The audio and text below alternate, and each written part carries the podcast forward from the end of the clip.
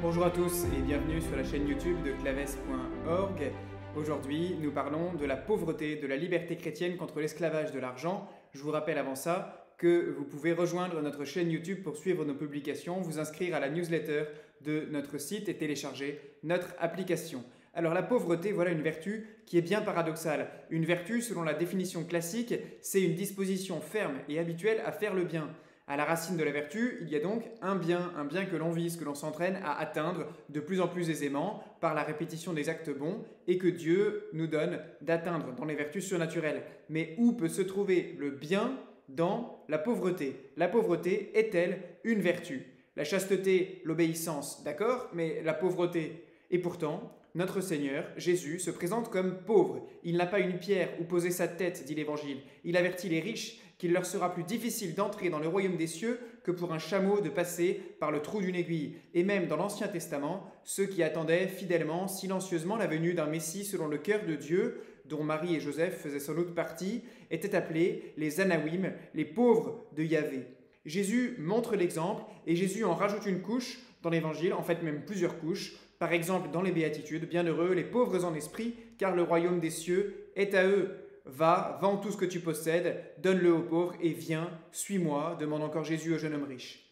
Le Christ s'est montré pauvre, s'est entouré d'apôtres pauvres, et les apôtres l'ont suivi en cela, dans cette pauvreté. Eux qui ont tout quitté pour le suivre et qui allaient presque, on le voit au début des actes des apôtres, jusqu'à réprouver toute possession personnelle. Avant eux, Jean-Baptiste s'était fait, lui aussi pauvre, connaître dans tout Israël par la radicalité de son dénuement au désert. Pourquoi chercher à suivre leurs traces? Comment nous libérer de la tyrannie de l'argent? Pour un premier discernement, considérons plus attentivement quelle fut la pauvreté du Seigneur Jésus. Rien de commun, d'abord, entre le dépouillement empreint de modestie du Christ et l'étalage volontaire et orgueilleux de misère d'un Diogène de Sinople, par exemple, ce philosophe grec qui se targuait de vivre dans un tonneau. Point de mépris pour les possédants chez le Christ. Rien de cette lutte des classes qu'ont introduite les modernes. Jésus fréquenta les riches, Nicodème, Joseph d'Arimathie, la famille de Lazare qui ne semblait pas à plaindre non plus. Et finalement, répondant à la prophétie d'Isaïe, son tombeau fut avec le riche. Jésus adoucit même la farouche austérité de Jean-Baptiste au désert, loin de se contenter du frugal menu du précurseur, qui mangeait, rappelons-le, des sauterelles et du miel sauvage, le Christ accepte quant à lui de manger et de boire avec ses contemporains, parfois même dans un cadre bien festif, les noces de Cana, le repas chez Zachée, le repas chez Simon le pharisien, et ainsi de suite. Jésus ne maudit donc pas les biens de la terre, au contraire, ni leur usage, dont la nécessité et la mesure sont établies par la providence. Jésus ne s'attaque qu'aux abus de la richesse et aux désordres qui en sont les conséquences. Ce que Jésus apporte en matière de pauvreté, c'est moins un nouvel état de vie qu'une manière de sanctifier tous les états. Et c'est ce qui va nous concerner ici, nous qui vivons selon des états divers, mais qui aspirons tous à une certaine forme de pauvreté. La pauvreté à laquelle nous aspirons, c'est celle qui a les promesses de la vie bienheureuse. C'est avant tout la pauvreté d'esprit et de cœur. C'est à cela que Jésus appelle bienheureux les pauvres en esprit, le royaume des cieux est à eux mais la pratique du détachement intérieur est difficile et elle est illusoire si elle ne commence pas par un détachement extérieur. Soyons concrets, attaquons le principal sujet. Vous ne pouvez servir Dieu et Mammon, dit Jésus, Dieu et l'argent. Quelle est la place de l'argent dans notre monde, dans notre société, dans notre vie? Donnons quelques éléments de discernement pour une vraie réflexion à mener aujourd'hui sur notre esprit de pauvreté. L'argent est sans doute un des symboles les plus représentatifs de notre société moderne, suscitant fascination et aversion, vecteur de prestige, mais qui conserve un parfum de scandale, de péché. L'argent faisait déjà le centre de tant de romans du XIXe siècle, de Balzac à Zola. Il était l'objet de tant de fantasmes, d'aventures. Aujourd'hui, il semble parfois se faire plus discret. On en parle moins, mais on l'étale tout autant. On est toujours plus sous sa domination, mais on ne s'en rend presque plus compte. Le succès de la carte bancaire, par exemple, c'est l'aboutissement d'un processus de dématérialisation qui porte de nombreuses conséquences pratiques. Incitation à la dépense, à l'endettement, injonction à consommer au-delà de ses besoins, sentiment d'irresponsabilité, et ainsi de suite. La bourse, et plus encore les crypto-monnaies, répandent cette idée d'une déconnexion possible entre l'enrichissement et le travail, le fantasme de pouvoir s'enrichir sans travailler. Alors l'argent n'est plus un outil, mais une valeur en soi, dans la mentalité contemporaine, il a cessé d'être un instrument, un moyen, il est le symbole même de la réussite, de la reconnaissance sociale. L'argent devient l'arbitre général de toutes les relations humaines. On dédommage d'un outrage, voire d'une blessure, par de l'argent, comme si l'honneur ou même la vie humaine avait un prix. Tout s'achète, tout se vend, les demandes d'indemnisation en justice concernent tous les sujets et jusqu'au plus saugrenu. L'homme n'existe que par ce qu'il a ou par ce qu'il gagne, et lorsqu'il n'a rien ou ne gagne rien, il n'existe, pour ainsi dire, pas. Face à l'argent, toutes les valeurs sont mises au second plan. Mais à force d'insister sur le fait que l'enrichissement résulte de combinaisons économiques lointaines et complexes, la responsabilité personnelle face à l'argent tend à être occultée il devient le ressort d'un type d'économie dont plus personne ne se sent responsable. On ne parle plus aujourd'hui d'avarice, de prodigalité, de vol, de corruption. Au bas de l'échelle, on dédouane les voleurs parce que leurs conditions économiques ne leur, laissent pas, d'autre choix. De l'autre côté, on excuse le patron qui délocalise ses, ses usines ou qui sous-paye ses employés parce qu'il devrait se plier aux contraintes du marché, c'est-à-dire du système, ce système qui fournit à tous un alibi merveilleux. Ce discours nous séduit aisément, puisqu'il porte en lui-même l'absolution de toute faute relative à l'argent, et nous-mêmes, demandons-nous à quelle fréquence nous nous confessons de péchés qui ont rapport à l'argent et à la sainte pauvreté? Peut-on changer le système? Quelle est la solution? Que faire sinon nous lamenter? Il ne s'agit pas de changer le système. Nous ne sommes pas un groupe d'agites propres. Je ne m'appelle pas Lénine et vous non plus, mais il faut changer. Il faut convertir radicalement notre rapport personnel à l'argent. Et l'Église exprime fortement la conviction que le cœur du problème n'est pas dans un supposé système, dans un complot mondial, mais au plan personnel, dans le rapport passionnel et spirituel que chacun d'entre nous entretient avec l'argent.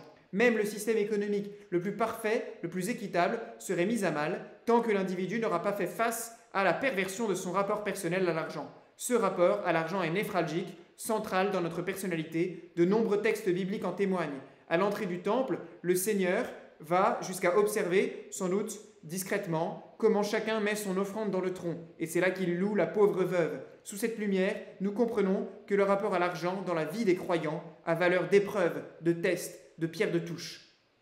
Rappelons que Jésus a utilisé l'argent. Il ne l'a pas condamné comme moyen d'échange. Il a payé ses impôts, il a eu des mécènes puissants, il a nommé parmi ses disciples un trésorier. Bon, d'accord, c'était Judas mais tout de même. Et puis, il a dit qu'on pouvait se servir de l'argent pour se faire des amis. Mais Jésus avertit que on ne peut pas servir deux maîtres. La quête de Dieu n'est pas compatible avec la quête des richesses, et Jésus utilise l'argent pour dénoncer nos contradictions. Rendez à César ce qui est à César, dit-il aux pharisiens. La parabole des ouvriers de la onzième heure nous montre que la logique du royaume de Dieu déborde infiniment la mesquinerie de nos logiques humaines. La louange de la pauvre veuve qui donne même de son nécessaire, nous montre que nous sommes appelés à une, à une liberté radicale, fondée non sur la possession de biens matériels, mais sur la reconnaissance de ce que Dieu nous donne à vivre avec lui.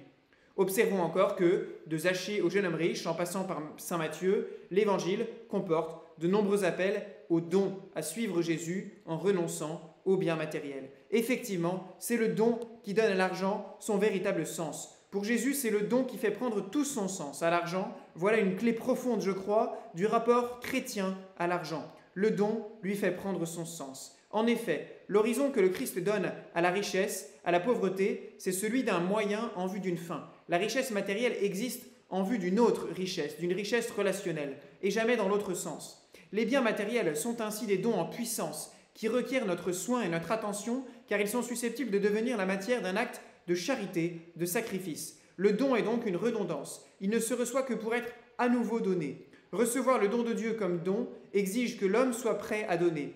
Dieu ne donne pas seulement le don, mais avec lui, il donne le mouvement, l'acte donateur, la charité qui en est la racine. Recevoir et donner se confondent en une même opération. Et le plus grand des dons, eh bien, c'est l'Eucharistie. Dieu donne, Dieu sème, et nous, il nous passe le relais pour que nous allions et que nous portions du fruit. À nous de donner à notre tour. La thématique est centrale chez Jésus. Le seul échec, c'est alors la confiscation. Songeons à la parabole des talents. Le chrétien, essentiellement, est un transmetteur, un passeur. Il doit veiller à ne pas stériliser le don, confisquer les fruits, parce que ces fruits, comme dans la Genèse, portent en eux-mêmes leur sentence et vont spontanément vers une nouvelle transmission, vers une redondance infinie du don au don. On comprend alors que le fond du problème dans la vie chrétienne dans son rapport à l'argent n'est pas la possession des biens, mais la propriété ou la ni la propriété ou la pauvreté, mais la dynamique qui les anime et qui les motive, l'élan de fécondité, le fruit qui en découle. Nous n'héritons pas de la terre de nos parents, nous l'empruntons à nos enfants, disait magnifiquement Antoine de Saint-Exupéry. Face à cet idéal chrétien du don, il y a mammon, l'argent, le Dieu d'iniquité. L'amour de Dieu et l'amour de l'argent sont contraires, ils sont exclusifs, parce que le second devient pour l'homme une sorte de divinité qui revendique et qui prend la place de Dieu, donnant à l'argent une puissance spirituelle et finalement une forme de domination sur tout notre être. Le Christ parle de l'argent comme d'un maître, car il y a un vrai esclavage de l'argent que l'Écriture sainte caractérise par le signe de l'insatiabilité. Celui qui aime l'argent n'est pas rassasié par l'argent, dit le livre de l'Ecclésiaste. Le bonheur qu'attend celui qui aime l'argent ne cesse de se retirer, de fuir dès que l'on croit l'atteindre. L'argent est une ligne d'horizon qui s'éloigne encore et encore et toujours, un mirage au milieu du désert. En fait, l'amour de l'argent est le signe d'une soif plus enracinée d'autonomie, de puissance, de domination, d'indépendance vis-à-vis de Dieu. Dans cette recherche hallucinée, haletante, ce n'est pas seulement la jouissance que l'homme cherche, dit Jacques Ellul, mais l'éternité, obscurément. Attention alors, attention parce que la tentation de l'argent, c'est celle de la sécurité, qui nous semble à tous bien légitime, surtout si nous avons charge d'âme, mais qui nous mène sournoisement à l'indépendance vis-à-vis de Dieu. La richesse nous donne l'illusion de pouvoir maîtriser ce que nous ne pouvons recevoir que de Dieu, l'assurance, la sécurité, la tranquillité, la reconnaissance. Celui qui dispose d'une puissance est toujours tenté de lui rapporter son amour, sa sécurité. L'abondance matérielle éveille immanquablement chez l'homme l'illusion de pouvoir se passer de Dieu de se satisfaire de ce qu'il possède et de ne plus voir ce que Dieu fait dans sa vie.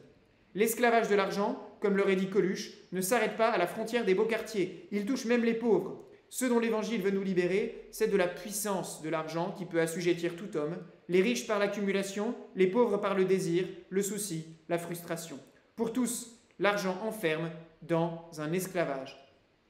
La véritable liberté chrétienne, c'est de se libérer de l'esclavage de l'argent par le don, il faut construire cette liberté fondée sur l'Évangile. Sauvé par Jésus-Christ, il importe finalement peu aux croyants d'avoir du bien en ce monde ou de n'en pas avoir. L'attitude chrétienne, le véritable témoignage sera de pouvoir être heureux dans l'état où nous nous trouvons. L'affection des choses d'en haut débouche nécessairement, spontanément, sur une désaffection proportionnelle des choses d'en bas, sur une conversion de notre hiérarchie des valeurs.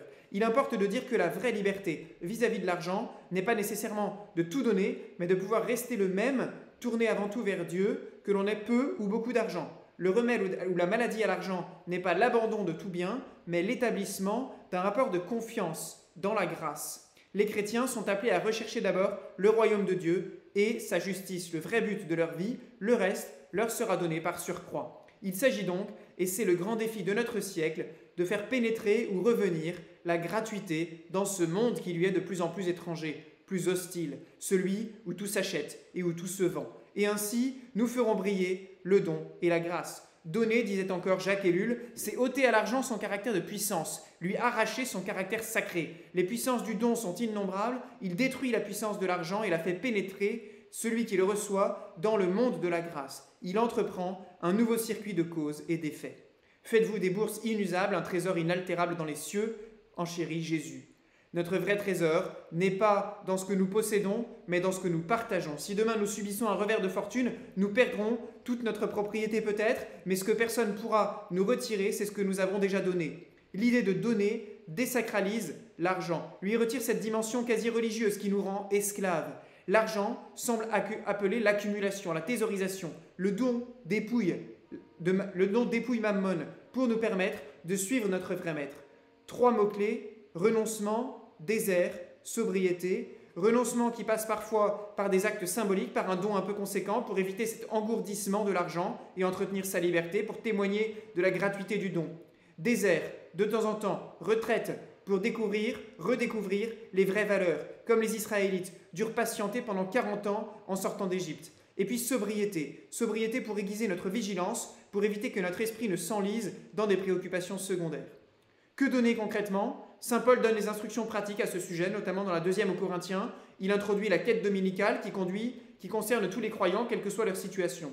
Posons-nous avec Jésus la question de la veuve. Donnons-nous seulement de notre superflu ou sommes-nous prêts à renoncer à certaines choses pour donner davantage? Avons-nous conscience que tout ce que nous possédons appartient en fait ultimement à Dieu? Et même si nous sommes pauvres, nous avons toujours quelque chose à partager, même deux piécettes de bronze, un moment de charité.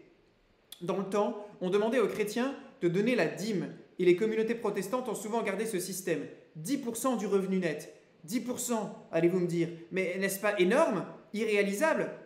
Posons la question autrement. Retournons. 10%, ça veut dire que l'on garde pour soi 90%. N'est-ce pas énorme? Enfin, la question de l'argent nous pose celle du travail et de sa valeur. Jésus, par sa vie et son enseignement, a revalorisé le travail. Le travail n'est pas une peine, un châtiment, c'est seulement sa pénibilité, notre maladresse, qui en sont des conséquences du péché originel. Le travail, au contraire, est un anoblissement de l'homme qui est appelé par lui à collaborer à l'œuvre divine, à participer, à embellir la création. Il faut donc savoir travailler. Tout vient de Dieu, mais nous ne devons pas penser qu'il suffirait d'attendre passivement une providence automatique pour subvenir à nos besoins. Si quelqu'un ne veut pas travailler, qu'il ne mange pas non plus, avertit Saint Paul aux Thessaloniciens. C'est le travail qui nous aide à percevoir la vraie valeur de l'argent. Nous travaillons par vocation pour vivre et pour faire vivre les nôtres, pour nous épanouir, pour participer au bien commun. Cela passe par une juste rétribution qui nous fournit un moyen de subsistance. Il faut cependant être attentif à ce que ce rapport ne s'inverse pas, à ce que l'argent ne devienne pas le motif principal du travail, parce qu'alors nous devenons esclaves de l'argent par l'intermédiaire du travail. L'écueil est de taille, bien répandu aujourd'hui, si destructeur pour la vie spirituelle et familiale, lorsque l'argent nous mange tout notre temps. Alors oui, il nous faut pratiquer une vraie vertu de pauvreté, qui est une pauvreté de cœur. La bénédiction divine est dans un juste rapport au bien matériel, et plus encore à celui qui en est l'origine, le Seigneur. Cela nécessite une vigilance de chaque instant, parce que l'argent cherche à prendre toujours plus de place dans notre cœur, la place qui revient à Dieu seul. Cela nécessite une, conversion profonde qui passe par le don, c'est en donnant que nous pourrons réajuster notre rapport à l'argent, remettre de l'ordre dans nos, priorités. Le don et la pauvreté spirituelle seront la source d'une vraie et belle liberté. Eux seuls peuvent permettre de se libérer de cette pression sociale de l'argent, de l'embourgeoisement de nos cœurs. Eux seuls nous rappellent ce que nous sommes sur cette terre, avant tout des pèlerins, des hommes de passage, en route vers le ciel.